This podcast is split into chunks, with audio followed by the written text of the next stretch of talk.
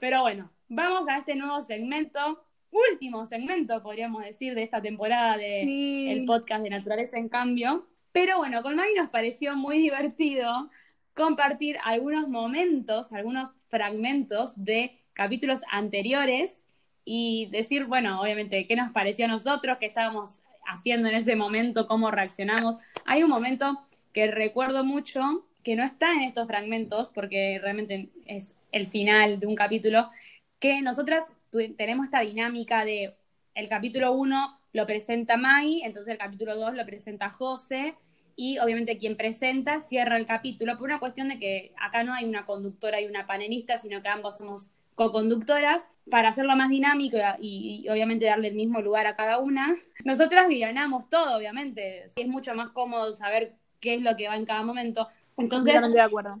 nosotros más o menos guionamos la idea, acá vamos a hablar de tal cosa y más o menos hay que mencionar estos puntos, es lo más fácil y después que salga bien dinámico, acá ventilando nuestros, nuestros métodos de grabación.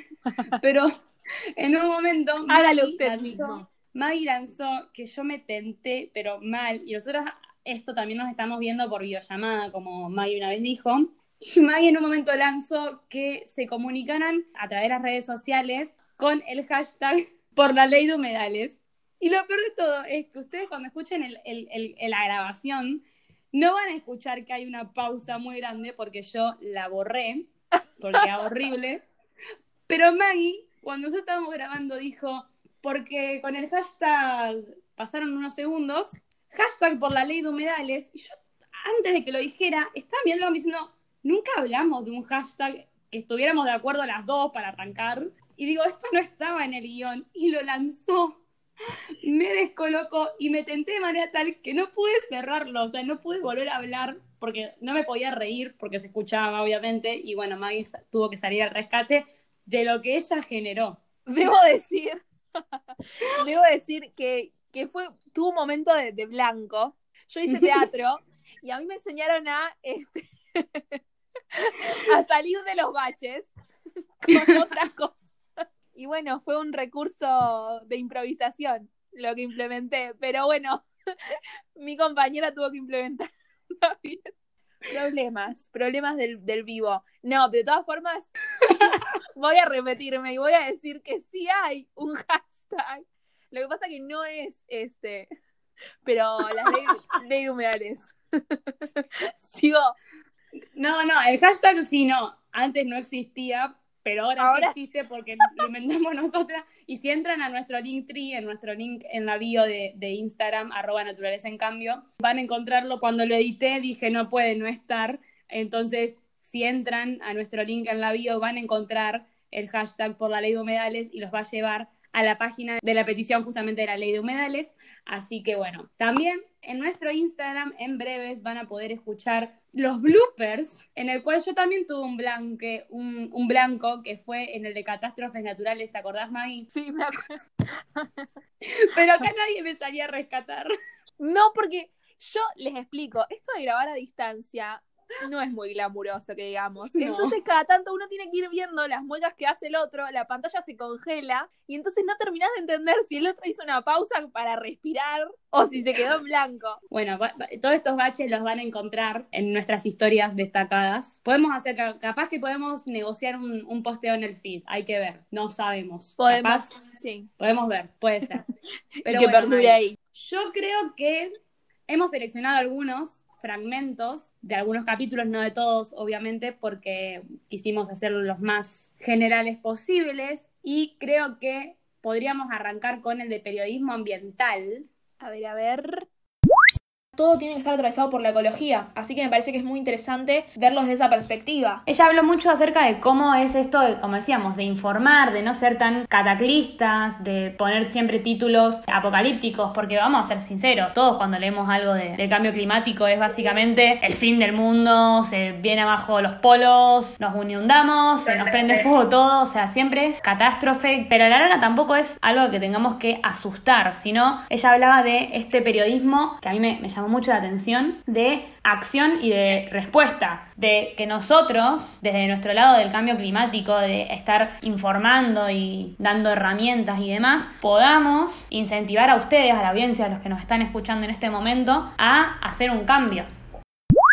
Bueno, Mai, ¿qué pensás de esto, de hablar del el periodismo ambiental como eje transversal de las noticias y no apocalípticas? Yo sigo estando de acuerdo con lo que, tanto lo que dije yo al principio como lo que dijiste vos. Me parece que la ecología es algo que tiene que estar en cada sección del diario, por así decir, ya sea un portal digital o un diario físico de papel, porque mm, parece que no, pero, pero es clave nuestro planeta y el cuidado de nuestro planeta es clave para cualquier cosa que querramos hacer. Entonces, en, las secciones de política tiene que haber noticias de, de ecología. En lo de economía también. Entonces, me parece que atraviesa todo, como bien decía Thais en, el Zoom del cual participamos. Adhiero a lo que decís vos, y también no me acuerdo, creo que fue Marina Eisen que lo dice en un momento, de que siempre, en todo caso, o sea, hay alguna nota de ecología, pero está al final del diario. Si ya de por sí estamos hablando de eso, y pones la noticia de ecología al final, la mayoría de los portales web ni siquiera tienen una sección de periodismo ambiental aparte. Y como dijo Maggie, creo que esto de decir que sea transversal a todo es verdad, porque lo hemos dicho hasta el cansancio en todos estos capítulos, de que está perfecto que vos pienses que la economía es más importante que otra cosa, pero vos no vas a poder hacer economía si no tenés un planeta en el cual hacerlo. Lo hemos dicho en el especial de Netflix, lo hemos dicho en un montón de, en un montón de otros programas. También recuerdo que hace poco hablé con Verónica Pijuán, que es representante de Huella Bioambiental de acá de San Nicolás Los Arroyos, de una ONG, y justamente me decía esto, de que no se le da la importancia necesaria y es algo que atraviesa a todo el mundo porque es justamente en donde vos estás viviendo. Entonces, hay que tenerlo en cuenta y hablando por el lado de, de, lo apocalíptico totalmente, porque hay que ser coherentes de que obviamente si vos decís algo sumamente apocalíptico, sumamente terrorífico, por así decirlo, vas a asustar a la gente que es necesario que entienda que si hay un huracán que está aumentando de, velocidad y que a su vez es más mortífero, hay una razón por la cual aumenta de velocidad, por la cual son más frecuentes, que tiene que ver el cambio climático, y hay una cuestión por la cual sucede el cambio climático, que es el calentamiento global. ¿Y por qué pasa el calentamiento global? somos responsables nosotros de lo que está pasando y justamente la gente lo tiene que saber, entenderlo y no asustarse. Completamente. Sí.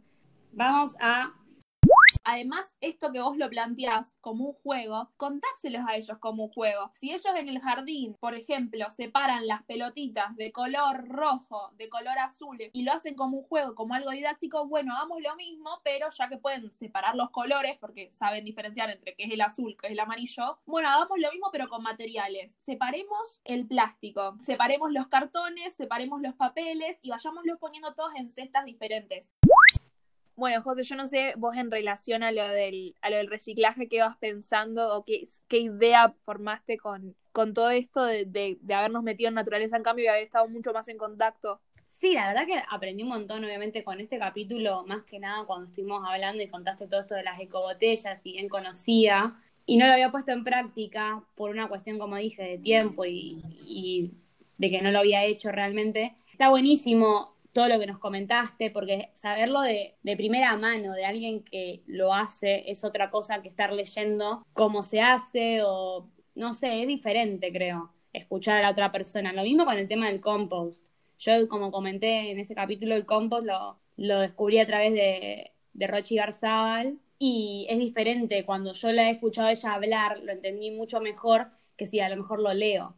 Creo que es, no sé. Sí, yo creo que es mucho más fácil prestar atención. Lo mismo pasa con, por ejemplo, el caso puntual de Rochi Garzabal, que tiene tantos seguidores y que tiene tanta llegada, que también no es lo mismo que la que te lo esté diciendo sea Rochi Garzabal o un escrito perdido en internet. Tal cual. Era mucho más, más impacto, más identificación en el, en el público. Me parece que está muy bueno esto de que las actrices o actores o periodistas o cualquier persona que tenga la, oportunidad de hablarle a un gran grupo de personas se ponga en ese rol y, trate de, de tirar buenas ideas a, las audiencias, al público, a los usuarios que lo siguen, para generar un cambio real, porque me parece que ahí es cuando se genera el mayor cambio, se ven las, las repercusiones más grandes. Totalmente. También como en el fragmento que escuchábamos recién, cuando hablabas de enseñárselo a los niños como un juego, que también lo hablamos mucho en el capítulo, de, de enseñarle a los nenes desde chiquitos, y si se lo explicas a través de un juego,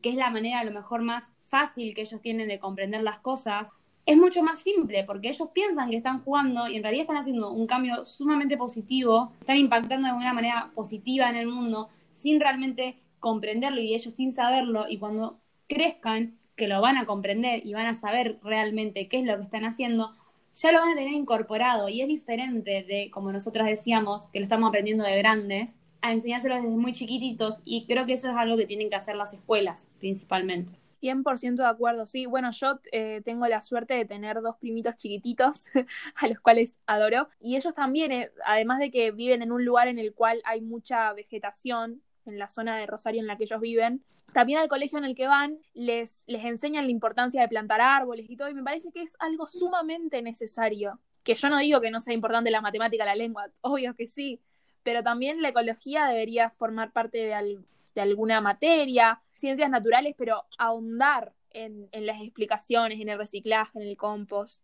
Totalmente.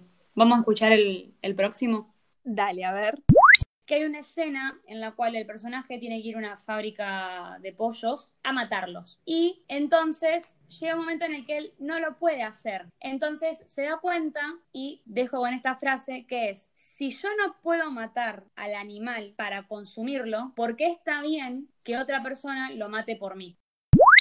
Bueno, no sabía qué pensás de este. Explota la mente.